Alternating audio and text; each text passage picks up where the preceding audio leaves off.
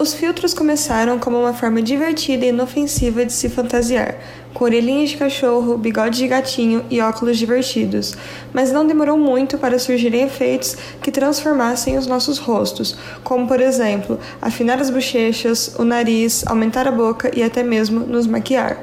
Por mais inofensivos que possam parecer, eles transformaram a forma que enxergamos a nós mesmos, e hoje em dia postar uma selfie sem nenhum filtro é um ato de coragem.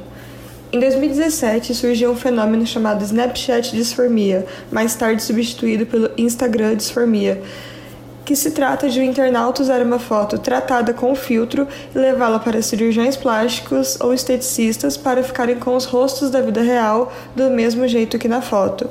Um exemplo de celebridade que já admitiu ter feito isso foi a cantora Anitta. Como uma pessoa que usa Instagram, eu gosto sempre de postar uma foto com um efeito porque muda às vezes algumas imperfeições, esconde essas imperfeições que eu não gosto. É, a, o efeito que dá pode dar meio que um blur assim, por exemplo, em alguma espinha minha que está aparente, em uma olheira mais marcada. Eu consigo ganhar até uma cor mais bronzeada, por exemplo, com efeitos no Instagram. Apesar de diversas pessoas procurarem profissionais para realizarem procedimentos estéticos para ficarem com seus rostos como na foto editada pela ferramenta, o resultado não será 100% igual, assim como explica a biomédica esteta Arielle Bueno. Ela pode usar aquele filtro e falar, nossa, eu quero ficar desse jeito. E aí ela chega no profissional, o profissional fala, olha, eu acho que assim não ficaria legal. Vamos fazer desse jeito e a pessoa não aceita. Então pode ter uma discordância do que a pessoa quer e do que um esteticista tipo, pode te proporcionar que vai ficar melhor. Então é uma é uma briga assim, vamos dizer, entre o que a gente pode proporcionar, o que a gente sabe que vai ficar bom e o que o cliente deseja, o que ele quer. Para a psicóloga Verônica Castro, tal comportamento, que afeta principalmente os jovens, é preocupante, pois pode levar a diversos problemas psicológicos, como baixa autoestima, distúrbios alimentares e distorção de imagem. É importante a gente pensar dessa geração né, que nasceu, cresceu e se construiu é, enquanto jovens e adultos com o advento da internet né? É, eu acho que quando a gente fala da questão da internet, a gente fala da questão das relações perpassadas por uma questão é, mediática, né? Então, assim, a questão das redes sociais, o Facebook, o Instagram, o YouTube e, no caso agora, principalmente a questão do TikTok, né? Que é um dos preferidos para adolescentes e para jovens adultos eu acho que a relação com a imagem, né, como são redes sociais pautadas na questão da imagem, é, eu acho que isso acaba ganhando uma proporção muito maior. Né?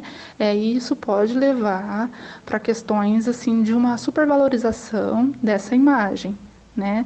É, e aí eu acho que quando é, fica-se uma, uma atenção muito grande a essa determinada imagem, né, a imagem que, as pessoas, que, eu tenho, que eu vejo de mim, que os outros vejam de, veem de mim, né, eu compreendo que vai ter um desejo maior por uma edição dessa imagem, né, para que essa imagem saia o mais perfeito possível.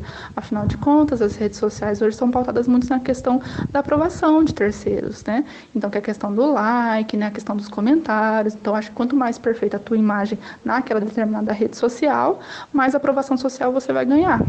Então, eu acho que isso acaba trazendo rebatimentos, né? Rebatimentos nessa percepção que a gente tem da gente do que a gente vê no outro né? São é, realidades recortadas, né? É isso que é postado, né? Aquilo não é uma a realidade daquela pessoa, a realidade da vida que ela vive, né? Então, assim, é o que ela desejou mostrar naquele momento, né? Para ser visto pelos outros.